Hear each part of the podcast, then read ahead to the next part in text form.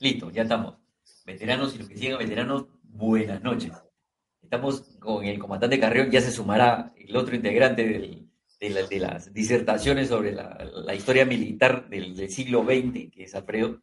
Pero mientras tanto estamos en la Guerra Civil Española, que es un tema apasionante también.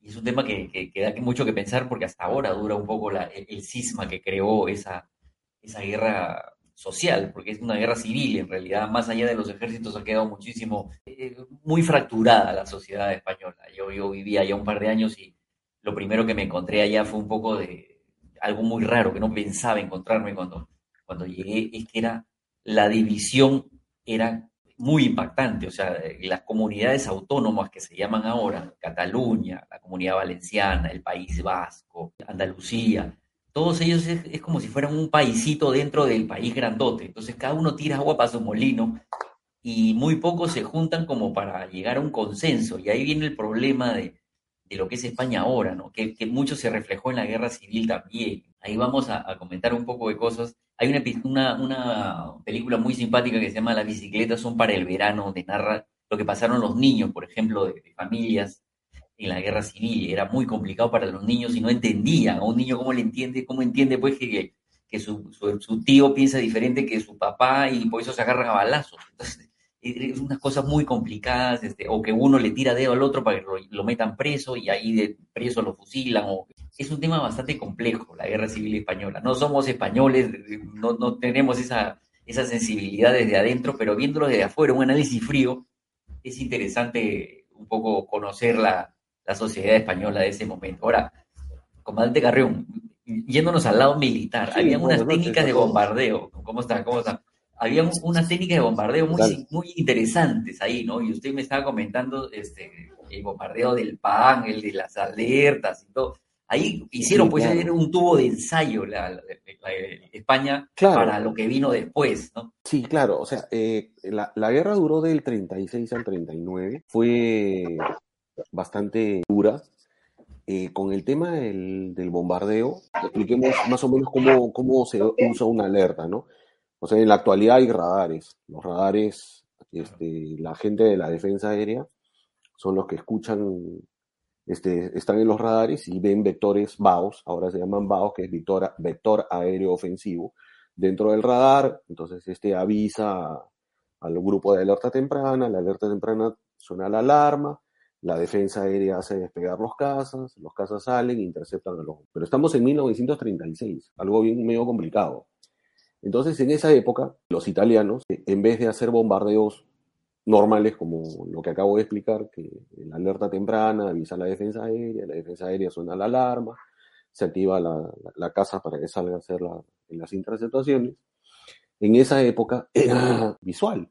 O sea, la gente, habían observadores aéreos avanzados, ¿no? En bicicleta, así, por el campo, entonces, cerca de la ciudad, entonces ellos escuchaban o veían que los bombarderos ya venían y ellos se comunicaban por telégrafo, ¿no? Hacia la ciudad, avisando de que ya venían los bombarderos. Entonces se sonaba la alarma, entonces la alarma se activaba, la gente se escondía, o salía de la ciudad, salía de sus casas, por un tiempo determinado en que pasaban los bombarderos, ¿no? que podía ser pues una hora, dos horas o tres horas. Los italianos, que bombardeaban más que todo la zona de Barcelona, porque la bombardearon los tres años seguidos, ellos salían de la isla de Mallorca, como dijimos en la exposición de la semana pasada, salían estos bombarderos y los italianos inventaron el un bombardeo continuo. ¿Qué quiere decir un bombardeo, bombardeo continuo? Salían tres bombarderos, los detectaba la, defensa aérea, avisaban a, la ciudad, sonaba la alarma y pasaban tres bombarderos, y después de un rato pasaban dos bombarderos, y después de un rato pasaban tres bombarderos, y así toda la noche. Entonces la alarma estaba prendida toda la noche, entonces era un ataque psicológico, ¿no es cierto? O sea, los italianos estaban probando a ver, o sea, el daño era, era mínimo, porque ¿qué pueden hacer dos aviones tirando pues una carga pues, de seis bombas cada uno? O sea, no, a una ciudad es poco. O sea, va a morir gente, obviamente, ¿no? Y van a, producir daños, y sobre todo si tienes tres años en este plan. Pero los italianos empezaron a hacer este tipo de bombardeos. Es más, los, los que más daños y más muertos producen en la guerra fueron los italianos y no los alemanes. Claro, y la psicosis debe haber sido pues, brutal. Claro, el, tema de la psicosis. ¿no? ha sido Claro. la que fue. Claro, y era, era la primera vez que se utilizaban los aviones este, de bombardeo, pues, ¿no?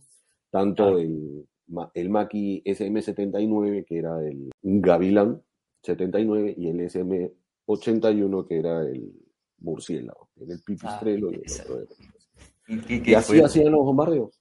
Claro, ahora, claro. Ahora, Como antes- dije en la, antes- antes de anterior, que- antes, espérate, antes de que me, Ya. me vaya, sí, sí. como dije en la parte anterior, el bombardeo no era exacto. O sea, no vayan a pensar que la bomba entraba, pucha, que nos vamos a tumbar hoy día el correo.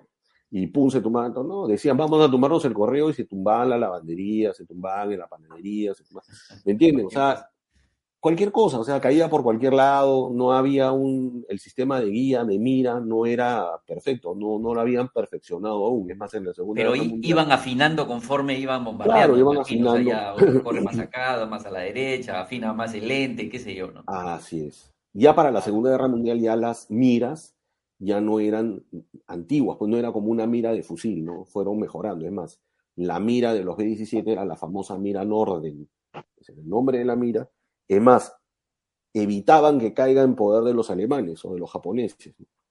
Claro. Pero ese es posterior, ¿no? Estamos hablando de ya del 43, este es el 36. An- Antes de, de- de darle paso a. Alfredo, la pregunta. Le vamos a dar, tienen 13 minutos porque vamos a, eh, esta, estas charlas Perfecto. duran 20 minutos aproximadamente, pero el que contesta la pregunta, ATSA, porque ATSA nos patrocina este espacio, se lleva dos pasajes a Ya. Chachapoyas, Huánuco o Mazamari, esos tres, esos tres destinos. Así que el que, la, el que la contesta tiene 20 minutos para contestarla, o sea, lo que nos demore esta charla, y se lo lleva.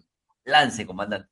Ya. Yo la, la vez pasada les dije que España era un país, eh, eh, si bien es cierto, era muy agrícola, pero también tenía industria y sobre todo tenía industria en el norte de España, como todos sabemos, en el País Vasco, es una, eran ciudades muy industrializadas, Bilbao era una ciudad industrializada, etcétera. Les dije la vez pasada de que los, los, eh, los rusos mandaron los aviones I-15 y I-16, el I-15 era el Chato y los españoles produjeron este avión durante la guerra. Pero hubo un avión, no ruso, no les voy a decir era ruso, francés, italiano, alemán, Claro. hubo un avión que construyeron y fabricaron los, los españoles durante mucho tiempo. Es más, fue utilizado hasta el año 1952 y comenzó a combatir en la Guerra Civil Española en 1937. Quiero que nos digan cómo se llamó ese avión, fabricado en España, que era copia mejorada de qué avión, de qué país, que combatió en la guerra, y el nombre del motor. ¿Qué motor? Ah, su. Bueno, eso sale. sí, está. en una sale todo el dato, de todas maneras. ¿no? Sí, Eso claro, pero ahí pero está, bueno, ahí ahí nomás. está, ahí está la pregunta. El avión que hizo España es para- a partir Claro, del año se 37. fa- claro, o sea, se fabricó por el país que lo fabricó, pero después los alemanes agarraron la patente, lo fabricaron y lo fabricaron hasta el, y voló hasta el 52. O sea, voló muchísimos años. Bueno, ya saben, el que Muchísimo. contesta esa pregunta se lleva dos pasajes por ATSA, que nos patrocina. Así que Así es. ahí está, muchachos. Busquen su Google, abran sus libros, pregúntenle a- al tío que viene uno de España, no sé. y ahí está. Bueno, Alfredo, ¿cómo está? Buenas noches. ¿Qué tal? Buenas noches, buenas noches. Me conecto un poquito tarde. Más vale tarde que nunca, como se dice. Sobre todo que, la Pero- vez pasada fue monólogo y el comandante Carrión topó. Eso He no prometido tocar. Siempre los, los aportes son buenísimos. No, los, da- los datos han sido este, siempre muy buenos, muy buenos datos Digamos un, un- poco ya en, en- en el inicio de, de todo esta, este de las, de las operaciones, ¿no? Ya en la península y sí, ya cómo, cómo se, se fue llevando la, la, la campaña desde que entra Franco pues en, en Sevilla, creo que llega por Sevilla y ahí arranca Sí. todo el, el rollo, ¿no? Las tropas, eh, como, como vimos, eh, habían sido aerotransportadas, ¿no es cierto? Con los Yankers, que como, como nos comentó el comandante Carrión, iban desde Tetuán, Melilla, ¿no? Las tropas moras, eh, las tropas que venían de África, y desembarcan en, en la zona de Algeciras, Cádiz. Ahí es donde comienzan a desplegarse. Habían, eh, en un primer momento, las tropas, eh, como, como habíamos dicho, España tenía una zona industrial, las grandes ciudades y las zonas industriales, y una zona que no era tan industrializada ni tan, que era más agrícola. La parte sublevada realmente cala más en las partes agrícolas, en las que no, donde, la, donde no eran muy industrializadas las ciudades, donde era más campestre todo, ¿no? Estamos hablando de la zona de Galicia, la zona de Extremadura, ¿no? Eh, la zona de León. Eh, en esa zona eh, cala más. Y fueron las primeras zonas realmente sublevadas, digamos, ¿no? las zonas nacionales, como, como también le dijeron. Y las zonas que no se plegaron, las zonas republicanas, las zonas que se mantuvieron republicanas fueron las zonas donde estaban las grandes ciudades, digamos Madrid, Valencia, ¿no es cierto? Todo el centro de la meseta y también la zona del norte, la zona de Asturias, ¿no? Donde estaba el País Vasco, también estaba Bilbao, Gijón, eh, Oviedo, ¿no? Es, esa, esa parte de ahí eh, donde habían la mayor cantidad de fábricas de refinerías de hierro, minas de hierro, ¿no es cierto? Entraba bastante comercio por ahí, ¿no? Esa zona eh, y la zona de eh, donde está Barcelona, ¿no? Cataluña. esas zonas fueron republicanas. En este primer eh, momento, eh, que las tropas moras, primero que se toman las posiciones, ¿no? para tomar las posiciones el bando sublevado fracasa en la toma de las grandes ciudades, ¿no? Fracasa en la toma de Madrid, fracasa en la toma de Barcelona, donde no pueden hacerse fuertes y, y son rechazados, ¿no? sin embargo, se hacen fuertes en, en Salamanca, en en la parte de Galicia, ¿no? En Lugo, en La Coruña. Y cuando llegan las tropas eh, moras, eh, suben por Sevilla, ¿no? Donde hay una cierta resistencia, pero hay una serie de bombardeos y, se logra avanzar. Y logran eh, unir Extremadura, que era la parte norte, con la parte de, del sur de Andalucía, digamos, ¿no? con, con Extremadura, ¿no? Eh, esa fue la primera, digamos que tarea del, ejército nacional de unir esas dos partes, eh, donde hubo, eh, fue importante la toma de la ciudad de Badajoz. ¿no? En la ciudad de Badajoz hubieron unas batallas ahí importantes. En estos primeros días de, guerra también se, notó que, que el ejército nacional era mucho más profesional, ¿no? Era, era un ejército con tropas que estaban acostumbradas a, a marchar, a, seguir órdenes, a tener ciertas estrategias, a avanzar de cierta manera, con oficiales que, sabían ver el terreno, ¿no? O sea, tenían experiencia en, campaña. A diferencia de las tropas republicanas, las tropas republicanas eh, no tenían experiencia en, combate y eran eh, muy indisciplinadas, digamos que se, desorientaban rápido. Entonces, cuando eran atacados por varios frentes, por varios flancos, eran flanqueados, eh, huían. Entonces, eso permitió que hubiera un avance muy rápido. Desgraciadamente también, bueno, eso vino seguido también en las retaguardias de, de también eh, venganzas y matanzas. Conforme iban avanzando, el ejército en las retaguardias había lo que se llamaba la represión, ¿no? Eh, la represión en las zonas ocupadas tanto en la parte republicana como en la parte nacional. lo que va a ser constante durante esta guerra es una iniciativa del bando, del bando nacional o el, bando sublevado y una, una retirada o una especie de resistencia del bando republicano. Son muy pocas las veces que, el bando, eh, que los republicanos toman la iniciativa. Eh, y eso en una guerra es, eh, lo sabemos los, que más han tenido la carrera, no tener la iniciativa es una muy mala señal, ¿no? no tener la iniciativa es, es señal de problema. El bando nacional pocas veces perdió la iniciativa, ¿no? Esta vez eh, llegó la iniciativa, por eso es que llegan a unir los dos frentes, en la parte norte con la parte sur, ¿no? Y emprenden hacia el oeste, hacia Madrid, una carrera hacia Madrid. Pero habían dos bolsones muy importantes. Un, bolsón muy importante estaba en Toledo. Toledo eh, era cerca a Madrid, eh, era una plaza muy importante para tomar. Los republicanos no habían podido hacerse de el Alcázar de Toledo. Y la parte, los sublevados se habían hecho fuertes en el Alcázar de Toledo, que es, digamos, como una especie de cuartel. Es un, es un, monumento histórico, digamos, es el Alcázar de Toledo. En la época de la conquista, de la, de la conquista estuvieron, fue, una ciudad muy importante, ¿no? Eh, y el Alcázar era una fortaleza de, la época de los moros. Pero en y en esta fortaleza se hacen fuertes los, eh, los sublevados. Para poner en contexto, que cuando cruzan las tropas de, a la península desde el África, el, avance en sí mismo no empieza desde, el sur, de donde desembarcan, sino eh, empezaron a haber sublevaciones también dentro del territorio sin necesidad de tener contacto con estos que acaban de entrar. Claro, claro, claro. A surgir por ahí cuarteles que se sublevaban o cuarteles que no se sublevaban y se, se plegaban al, tema. Entonces ya empezaban a incendiarse prácticamente en toda, en toda España lugares donde uno contra otro se peleaban en la misma provincia sin haber llegado el grueso que había desembarcado de, que había venido. Exacto, esta era la, conspiración, era la conspiración que, que, estaban justamente eh, viendo el general Mola, Sanjurjo, Franco, ¿no es cierto?, de, de, querer unir a la mayor cantidad de ciudades posibles, ¿no? Como le digo, eh, eh, le salió con, con, con, algunas zonas, pero con otras ciudades que eran las más eh, populosas o las más eh, industrializadas, eh, no, no, no pudieron. No pudieron y como no, no pudieron con Madrid o no pudieron con Barcelona, no pudieron con Valencia, ¿no? Eh, toda esta parte se, se, mantuvo republicana hasta el final y tampoco pudieron con, con Oviedo, ¿no? Oviedo o, Gijón, ¿no? O Bilbao, eh, que fueron zonas que, que, que, se mantuvieron también, fue difícil eh, poder eh, tomarlas, ¿no? Esta parte de, de, del norte, digamos, de Extremadura, León, eh, sí tenía también un, ejército, ¿no? Que era el ejército sublevado. Pero el, grueso del ejército, que era más, eh, digamos que más fuerte, más, eh, con más experiencia en batalla, más experimentado, eran las tropas africanas y las tropas moras. Que esas son las que vienen desde el sur.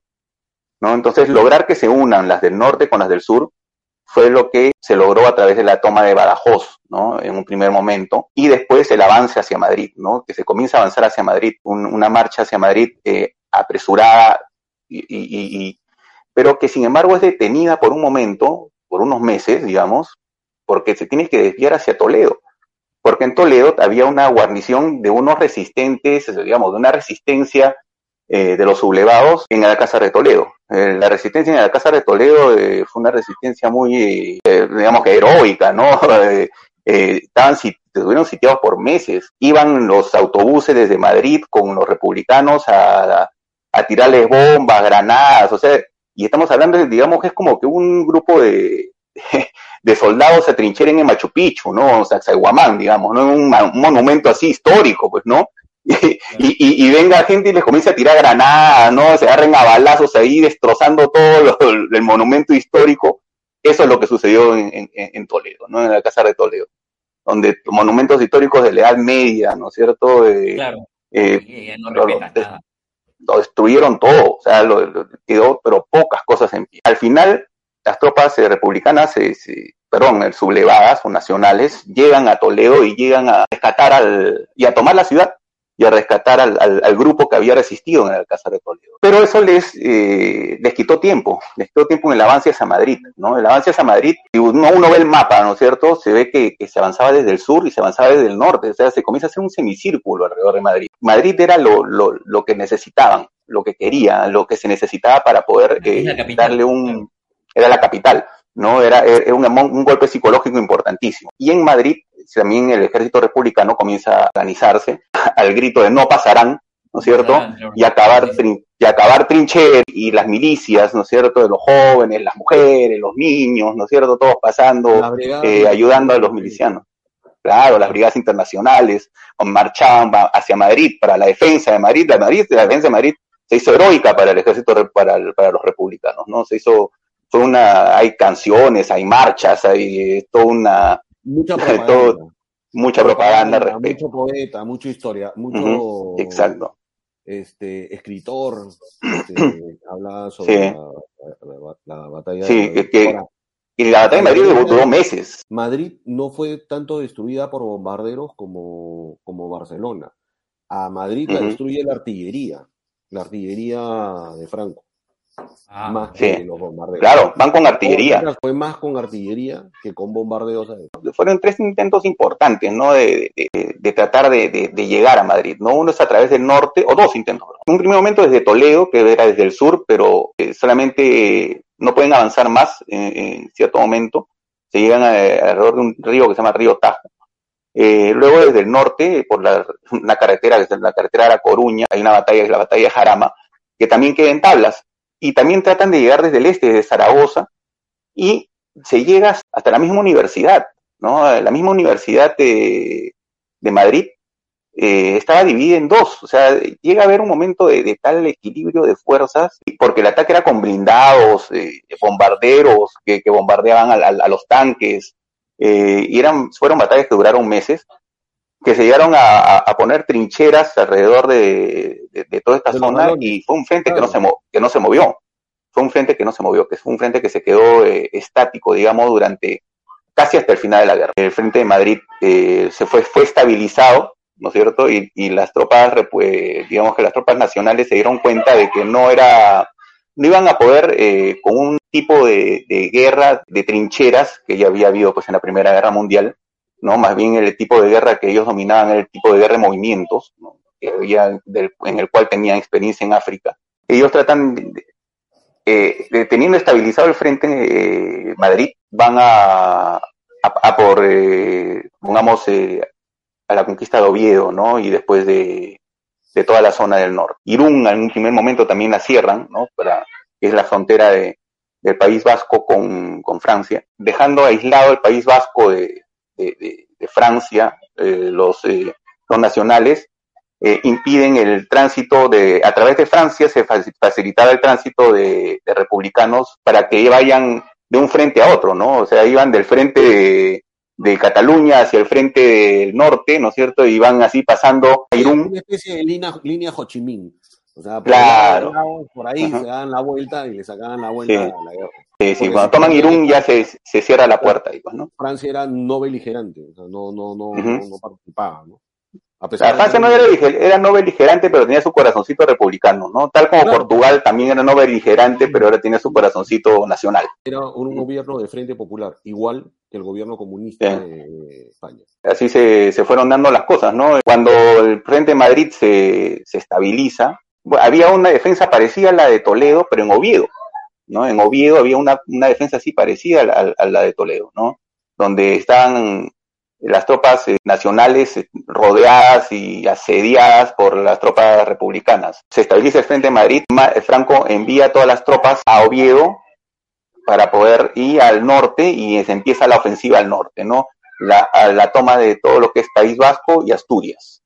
Eh, en el interín, hay que decir que al principio de la guerra muere el general Sanjurjo, que era el, el líder, digamos, de la sublevación en un principio. Al poco tiempo se nombra al general, el general Franco y el general Mola eran los más, eh, digamos que los, los, los más caracterizados ahí eh, de, de, los Bueno, sublevados. cada uno, cada uno tenía una parte. pues. El norte era, Sí. lo manejaba Mola y todo el sur lo manejaba Franco. y posteriormente Franco, eh, perdón, Mola eh, fallece también en otro accidente de avión en el año 37, ¿no? Febrero del 37. Entonces, Franco queda al mando como, como único, digamos que, comandante en jefe del, de toda la, la sublevación, hasta ese momento. Ahí, ahí ya nos quedamos, nos quedamos un poco en el pantallazo de la, de la guerra civil, porque en realidad este, no, era la intención entrar de lleno a la guerra civil española, aunque es muy interesante estudiarla y conocerla. Pero este, lo que nosotros queríamos es llegar a la batalla de Stalingrado y nos hemos dado pues 30.000 recovecos por todos lados y hemos terminado la guerra civil española. Pero, Pero tú bueno, lo, dejamos aquí. Es que, eh, Sí, diga. pero es que hay una parte que es importante, antes de que lo dejes ahí, que no, no Sí. se ha tocado mucho, y es que siempre los rojos pasan piola. Acá siempre dicen, sí, la Legión Cóndor, puta, que eran unos abusivos. Bueno, los italianos también, ya dijimos, que era el corpo voluntario de los italianos. Pero asimismo, había de los rusos, los rojos, también tenían, que se llamaba, creo que era la Expedición X, y era manejada directamente por Stalin. Y era quien ordenaba el envío de los bombarderos, de Ah. los aviones, del Ese era armamento. Era bravo, sino que también quiero decirles para, para que sepan de que, de que los rojos, como siempre, zafan, le echan la culpa a todo el mundo y ellos son los inocentes, ellos nunca saben nada. Se llamaba Operación X, se los voy a leer, dice, directamente dice así. Ah, claro, sí, sí, sí. O, o Como maquillan la historia de tal manera que se, se, se camuflan por ahí y pasan piola siempre. se- todo lo que es malo de ese lado lo saben este, camuflar bastante bien, ¿no? Y, o lo Así es. ocultan de una manera bi- bien interesante, ¿no? Y, y mo- modulan la historia un poco a su manera, ¿no? No sé si a propósito o no, porque ya es un uso de costumbre que los que tienen ese tipo de, de ideología hacen esos maquillajes a través de toda la historia. O sea, y los más grandes asesinos de la historia han sido ellos, ¿no? Stalin, Mao. Así es. Pero no solamente, y les voy a dar un dato de lo que Se llama narrativa. de lo que explicó Alfredo. El jefe de la defensa de Madrid era un general ruso y se llamaba Yakov Vladimirovich Smushkevich y su indicativo era Douglas. Ese era el De que español poco. La defensa de Madrid. Era un Ah. ruso. O sea, no era Ruso. ningún. Ah, había otro ruso también que era un as de la aviación, Pablo, ¿no? Le decían También. Pablo. Le decían Pablo, También, sí, correcto. Pero el que manejó la defensa de Madrid fue un ruso. Y es este. Vladimirovich que les acabo de decir, que su chapa era Douglas. Esa era su chapa. Así lo llamaban. Claro. Entonces, lo que dijo Alfredo también, este, durante como el ejército nacional, nacionalista era mejor, para volar los nuevos aviones rusos había que preparar a la gente. Entonces, a los pilotos de la República los enviaron a la 20 escuela de vuelo en Kirobabat, en Azerbaiyán. Y muchos de estos pilotos, si ustedes, o sea, los, nuestros este, radioescuchas, si se dan una pequeña, entran a buscar en internet, se van a dar cuenta que muchos de estos pilotos no regresaron, sobre todo el tercer grupo. Se iban por nueve meses a estudiar a, a Azerbaiyán, porque era parte de la Unión de Repúblicas Socialistas Soviéticas. Y ahí estaba la escuela que recibía a los españoles. Entonces, muchos de estos pilotos del tercer grupo, sobre todo, no pudieron regresar a España y se quedaron en la guerra y tuvieron que hacer trabajo de esclavo en las fábricas cuando ya comenzó la guerra y en la parte de Stalingrado, que Pepe dice que, mucha vuelta hemos dado. Pero no, es importante porque después vamos a ver que ya cuando los alemanes han desarrollado su aviación en la batalla de Stalingrado, los rusos seguían combatiendo con los mismos aviones de la, de la guerra civil. Pasando al, a nuestro próximo capítulo, vamos a ver también tropas españolas tanto peleando al lado de los rusos como al lado de los alemanes. O sea, eh, tropas eh, franquistas, falangistas, que están peleando con los alemanes, eh, y también los republicanos, ex republicanos, que estaban exiliados en la Unión Soviética, peleando también a favor de la Unión Soviética. Claro, era la escuadrilla azul, escuadrilla azul española. Y también había, estaba una escuadrilla francesa, o también habían franceses, porque eran rojos pues también. claro, no defendían el comunismo, pues, ¿no? Es más, les voy a dar un dato todos. En la Guerra Civil Española participaron al comienzo de la guerra los aviones Block 20, se escribe Bloch. El dueño de la fábrica era Marcel Bloch. ¿Por qué les doy el nombre de este señor? porque después este señor, cuando comienza el gobierno del Frente Popular en, en Francia, le quitan su fábrica de aviones.